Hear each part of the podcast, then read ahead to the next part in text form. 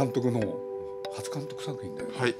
初監督ね作品です。河村元気さんとその友人の 石井です。石井智彦君。よろしくお願いします。で東宝の？川村の育ての親と言われてますけど。まさに。あの入社3年目からの上司の市川です。それで今日は奥田さんにね、はい。まあ簡単に言うとね、はい。まああの百花をみんなで見るという会をやった時にはい。やっぱり一番ね感動の度合いが強かったのが奥田さんだった。そうなんですか。そう。だからこれはね声をかけなきゃいけない。なるほど。そういうことだったんだよね。覚えてます？もう結構前ですよね。そのことどうでもいいか。らあ、そう。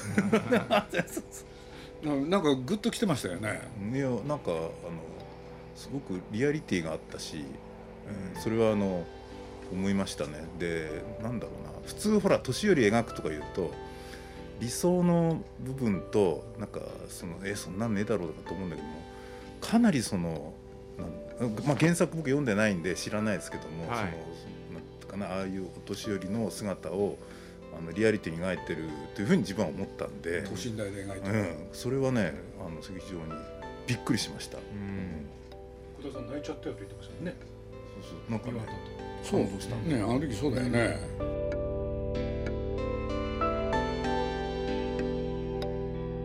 鈴木敏夫のジブリ汗まみれ。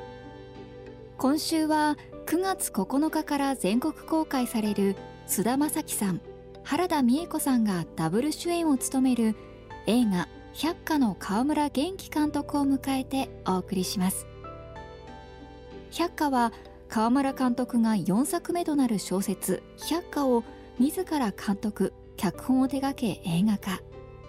二人で生きてきた親子の愛と記憶と忘れられない事件をめぐる物語は川村監督自身のおばあさんとの思い出から生まれました。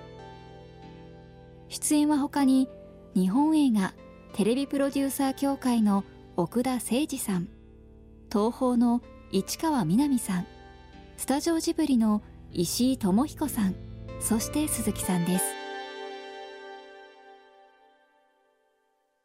どこら辺で泣かれたんですかちなみに？花火のはい。が本当はねとかあのあそこが見える花火だっていうことが、はいはい。でもその花火を探す旅に出るた出るじゃないですか。はい。あとはあのそのスーパーでその子供を追いかけるそのああ。そこのシーンもあはい。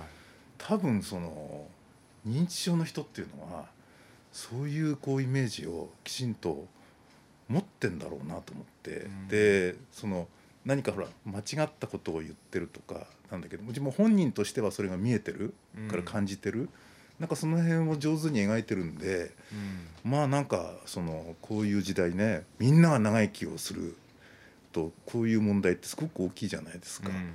だからそれをきちんと向き合って描いてるんで僕としてはびっくりしたんですよね。うんでもそこはなんかあれなんですよ。おばあちゃんがこの「百花」の主人公のモデルでうんやっぱりあの7年前ぐらいにちょっと認知症になっちゃって「あなた誰?」っていきなり久しぶりに会ったら言われて結構ショックを受けてでもなんかあのおかしくなっちゃったって思いたくなかったんですよ。なんかおばあちゃんは何個も同じものを買ってしまうし気づいたらなんか学校で一人で歩いてって見つかっちゃったりしたんだけど理由があってうんその理由はそのおばあちゃんの中では辻褄が合っているけどきっと時間とか空間が夢みたいにおかしくなっちゃってるからここういうことになってんのかなっていうのをし知りたくて結構勉強したんですよね。あじゃあそれがきちんとあの勉強したことが描かれてるんでなんかねわ僕が見て本当にねあこういうことが頭の中で起きてんだろうなっていうことをあの初めてこう映画でね映像として見せられたって感じがとってもしたんですよ。あうん、でそれがそのそれだけじゃなくてそのその彼女の頭の中をこう探すたびに息子があ孫がねそのあのあ息子孫や息子がその息子だよね。息子です。須田君ですえね。今そうそう菅田将暉が その旅に出るっていうのかな。だからそこが面白かったですよね、うん、そう。本当おばあちゃんの話なんだよね。そうですね。いやでも名前覚えてないとか言われてショックを受けたんじゃないの？そのその時って本当に。結構こう映画でこう「君の名は」でお互いの名前を忘れる話を作ってたんですよ。その前に。で SF ではよくだから忘れるっていうことはこう装置として使うじゃないですか、だけど現実でこの自分のおばあちゃんが自分のことがわ名前がわからないっていうのって結構どう処理したから分かんなかったんですけど分かんないで遠ざけていくと余計怖くなっちゃうんで逆にこう調べて中突っ込んでってこう会話をするようにしてったら意外と自分がいろんなことを忘れててうん。おばあちゃんの方が記憶正しかったりみたいなことが多かったんですよ、ねじゃあ本当にその映画のラストにつながるそうなんです。ことなんだよね。だからばあちゃんと話しててばあちゃんが一緒にあの「どこどこ行ったよね」って言って言われて「いや違うよあの山行ったよね」って言われて僕は海だよって言ったらあの一緒に行ったの山だったみたいな写真調べたらみたいなことが起きててあこのなんか自分も忘れてるとか記憶違いっていうのはどんでんとして使えるなと思って、ほんであのラストシーンを思いつ思いついたんですよね。いやもうあのなんだっけ半分の花火をね、はい。えっと諏訪湖諏訪湖に行くんだっけ最初、はい。でそのあ半分に見えるんだとか思ってねあそういうとこにも行ったの？みたいなことをって思ってたらだんだんだんだんこのいろんなその当時のことが分かってきてへえ と思ったんだよね。なん。かうん。い深刻な話題だよね。やそうなんですよ。認知。症って。ねうん。え。だからその昔だったらね鈴木さんが74とか言うとねあすごいおじいさんだなとか思うけどいやおじいさんですよ。いやうん 急に席が。でもね見た感じがあんまりそうおじいさんな感じしないじゃないですか。そうですよね。日当たりが良くないからです。え？日に当たってないからね。全然関係ないと日に当たるとねシワが出てくるんですよ。あそうです、ね。うん、でもなんかだけどまあうん。ねこれ不不謹慎かもしれないけれど僕のおふくろもね、まあ、ある時、まあ、92まで生きるんですけれど実はあのばあさんって意地悪なんだよね。これである時まあ年を取ったからって言って奥田さんのね娘さん千秋ちゃんに面倒見てもらったことがあって。そしたらねすごいんだよね。あのある話をするわけ。それに対する感想を求めるの。でね1週間経つともう一回同じ話をして。でまた感想を求める。これでねバナにはめようとしてるわけ、この間言ったことと同じことを言うかどうか。テスト。でしょ？そう言ってましたよ。ね？あおばあちゃんすごいって言ってましたよ。千秋はそうだったんですよ、あ石井からじゃあどう友人としてどうだったねプロデューサーとしての川村さんと小説家としての川村さんも知ってるし原作もね原稿の時から読んでたんでやっぱり初監督作品である映画をどう撮るのかっていうのが一番楽しみだったんですけど普段ねやっぱ川村さんが手掛ける作品ってお客さんにいかにね飽きさせずにねうん編集も音楽も見せ方もね、うん。徹底的に監督以上にそこはある種ある種介入してまでこだわるじゃないですか。うん。自分が自分が作るとここまで ある意味俺は本当は映画とはこういうものだと思ってるんだっていう思いも込めてね本格的な映画を作るんだっていうのが僕にとってはびっくり悪い冗談で言うと、ん。そうすると小難しくて面白くないっていう感じじゃないそういうわけでもやっぱ面白いんだけど なんだろう。ああ本当映画好きなんだなと思いましたよね。まあね、うん。自分が撮る時こんなに日本映画のあらゆる名作のねあのもう本当に継承して作ろうとしてるんだなっていうのを感じて、まあ、面白かったし嬉しかったですよね。一つ一応理屈はあってですよ。うん。そのワンシーンワンカットって手法を採用しているんですけど、まあ、溝口健二監督とかがよくやってた手法ですけどそれはあのなんかある理由があってこの原作の小説書いたのが4年前ぐらいなんですけどこのコロナがあってこの4年間の間で映画の見られ方がまるで変わっちゃったなって思ったんですよ。うんつまり今ってスマホを見ながら映画見てるんですよ家でみんな。なんで LINE が来たら LINE の返信しちゃうしなんかこう集中しないと集中とにかくしてもらえないんで下手したら早回ししながら映画を見る人とかがいるんでなんかみんなが待てなくなっちゃってるんですよね映画を見る環境において。ただ映画館だけはそのスマホを切ってもらえるしそのすごいだから特殊な空間っていうかスクリーンだけに集中してもらえる2時間ってもはや映画館だけなんですよね。その時に今だから飽きられないためにカットはパカパカ変えるし音楽もガンガンかけるしって、まあ、自分がよくやってる テレンテクダではあるんですけど、そういうものばっかりになっていく時に映画館の中だけではこう今後ろ姿がずっと映ってるけどこの時菅田将暉原田美枝子どういう顔してるんだろうって想像する時間があったりとかするのが、映画館の面白いところなのかなっていう意識もちょっとあったんですけどね。どうなんですか？市川みなみさん東宝のね責任者として。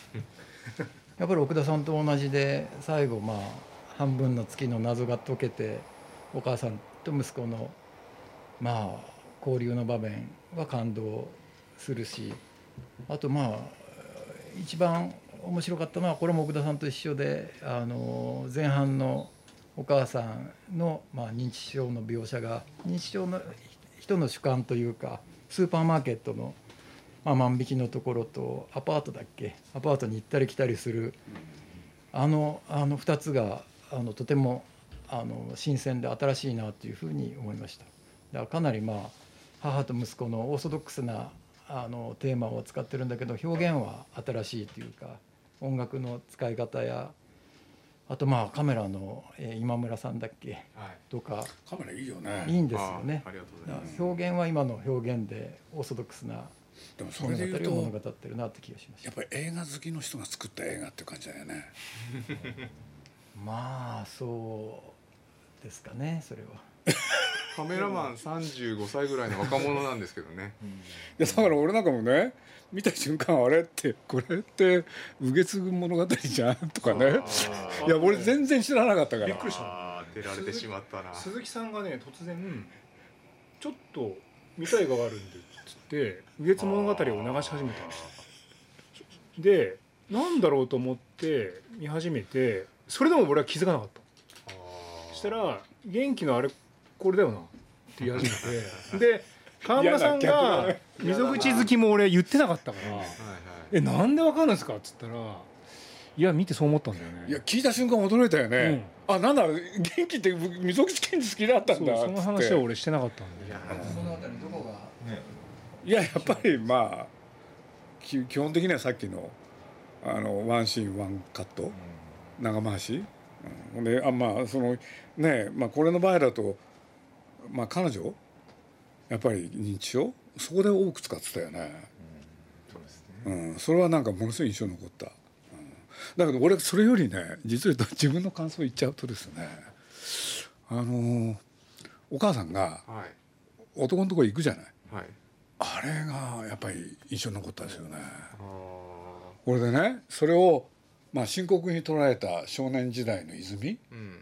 これがね印象に残ったんです僕。うーん。でなんでかっていうとね僕自身がね中学1年の時にお袋がいなくなったんですすごい経験え？これでねその話は聞いてみたい。いやいやいやこれで、まあ、この映画だとねやっぱりそあの泉に小さい泉にとってはショッキングでしょ？はい。でそれを引きずってるわけじゃない？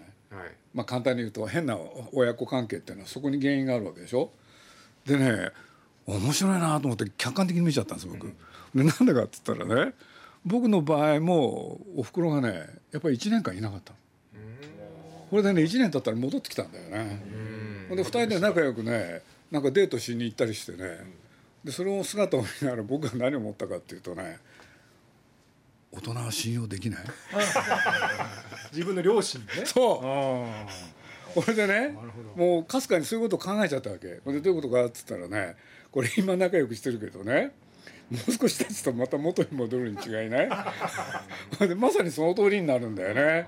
だからあれこれ考えちゃったの。何考えたかって言ったら泉は小さかったからショックを受けたんだろうと。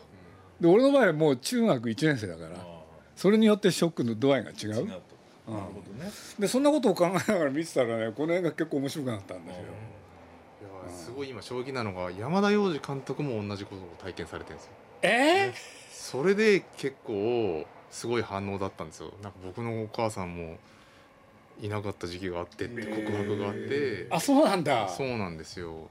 だから面白いなと思ったのはだからこの物語を小説で出した時とか、まあ、映画で出した時に意外とこのみんな言わないけどこう家族の恥というか、うん。まあ今っぽい言葉で言うと黒歴史ってやつですか、っていうのが意外とそういうなんか家族のピースが一個欠けてる瞬間みたいな体験しているんだなっていうのは。で記憶っていうのはまた都合が良いからその時のことをこうピッと編集っていうかこの1年間だったら1年間切ってつないでなかったことにするっていうのがまたこう記憶の便利なところ捏造したりね。そうなんです。この映画の中にもあるような気がするけれど。元気のお父さんとお母さんもそうだったのかなとかじゃあばあちゃんがそうだったんですよ。あばあちゃんがそうばあちゃん出本してやっぱり家にいなかった時期があったっていう話を母親から聞いて。1年えっ、とねうちのばあちゃん結構長くて10年ぐらいいなかったそんなに長くいなかった結構本格派の出本だったんですけどでもなんか僕からするとですよおばあちゃんじゃないですか。だからその母親からするととんでもない母親だと思ってるけど僕からしたらただのいいおばあちゃんだったけどその最後に認知症になっていろんなこと忘れていく時にずっと会話してたんですけどなんか忘れていくっていうよりは狂い咲きって印象があってそれが「百花」ってタイトルの由来になったんですけどいろんなことを思い出していくんですよね。だからその自分がおばあちゃんだって時もあるしお母さんの時もあるし多分男の人と逃げてた時代の恋愛してる女性の時もあったし少女みたいな時もあるんであこの人を形成する思い出ってこういうことなんだなみたいなのがいいなと思ったんですよね。なんか余計なものが剥がれ落ちてってなんか。いやだからね見ながらいろいろ考えちゃったんですよだからなその後ねあのあのエピソードがあった後やっぱり気になったのがねいなくなったわけでしょ？で男と一緒に暮らしたわけじゃない。そしたらそれが泉に与えた影響は何なのかに興味持ったのよ。なるほど。持ったんですよ俺は。で見てたらあれ？って。それあんま描いてないな。って。あというふうに見ちゃったの。ーうん。だからこれはそこは主眼ではないからそうなったのかもしれないし。そうなんですよ。自分の子供がね生まれることに関してちょっと実感がないっていうのはこの主人公の特徴ですけどね。けれど、なんていうの？なんていうの？お客さんって勝手なもんじゃん、で自分にそういうことがあるとどうしてもそういう目で見るじゃない、なるうん、でそれで言うとねついでに考えちゃったわけ。お母さんの方も彼女にとってあの男と一緒に暮らしたのはね？何がね？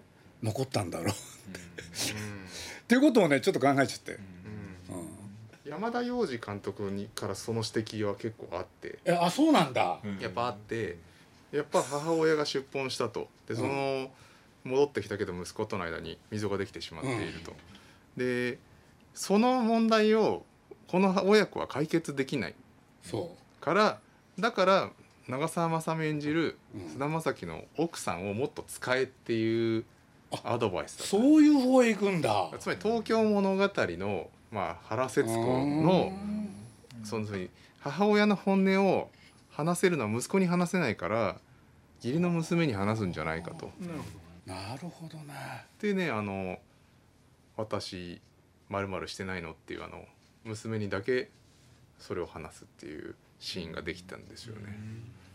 確かにあれがなかったらもっとそこら辺が希薄だったかもしれないですけど、山田さん相当関わってくれてる。いや結構決定的なアドバイスを。すごいあの短い時間かもしれないけれど、はい。決定的なことを。そうなんですよ。やっぱり面白いね。こういう打ち合わせをしてきたんだろうなと橋本忍先生とかと。なんか複眼なんで多分人の客なんで余計あらが見えるのかもしれないまあ自分の興味もあるだろうしうね、んでも全く思っておっしゃったようなことを山田さんにも言われて。あでもねなんか聞いてるとねなんか分かるような気がするんですよ。古典的な映画はねそれをやるんですよ普通。でそのあの彼が大きくなって奥結婚したでその人が客観的に見るっていうのは持ち込まないですよ。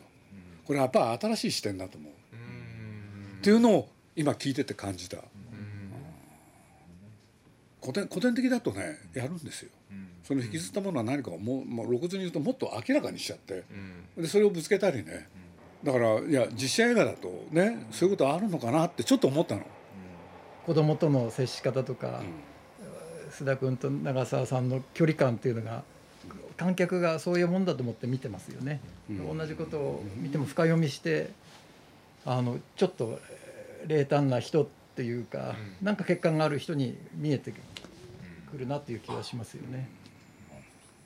まあ、菅田将暉という人が持ってるなんかこう独特の距離感が割とその映ってるところもあってちょうどあの僕初めて撮ったんですよ映画を。で 改め再度言うとでただ今までも脚本は、まあ、鈴木さんもそうだと思いますけど結構一緒に作ってきたし監督と編集も音も結構やってきたので唯一やってなかったのが現場で俳優を演出するっていう仕事だったんですけど、まあその例えば初日に須田君がやってきた芝居が全然イメージと違ったわけですよ。うんで須田君ちょっとこれ違うなみたいな話するじゃないですか。でそしたら「いやそうっすかね」みたいになって「うわなんか全然言うこと聞いてくんない」みたいな「やばい」みたいな。それは監督と役者と初めての対峙だもんね。そうなんですよ。僕はもう若い頃のすごい可愛らしい菅田将暉をイメージしてたから、あもう大人になっててそんなこんな簡単には納得しないぞっていうやっぱそんだけまあ思い入れ持って役作り込んできてくれる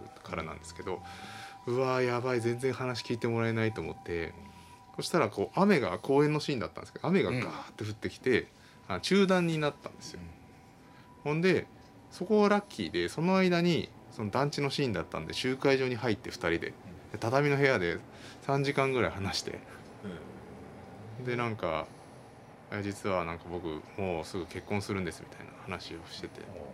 あ津田さんが？そうなんですリアルタイムでね。リアルタイムで今ちょっと自分が結構いろいろ悩んいろいろ考えちゃう時期なんだと。っていう告白があってあだからこういうお芝居になってるんだと思って。だったらそういう本人のその私生活みたいなものをもらっちゃおうと思って。うん。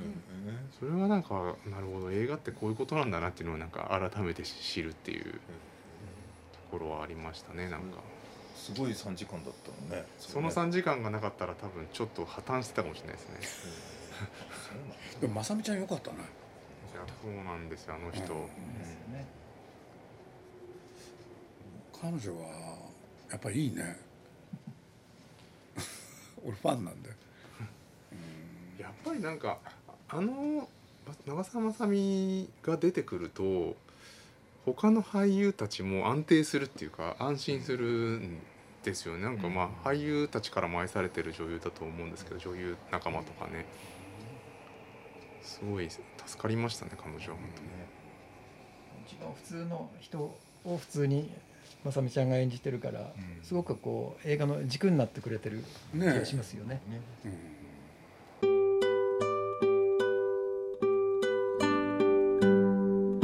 川村監督のお話いかがだったでしょうか？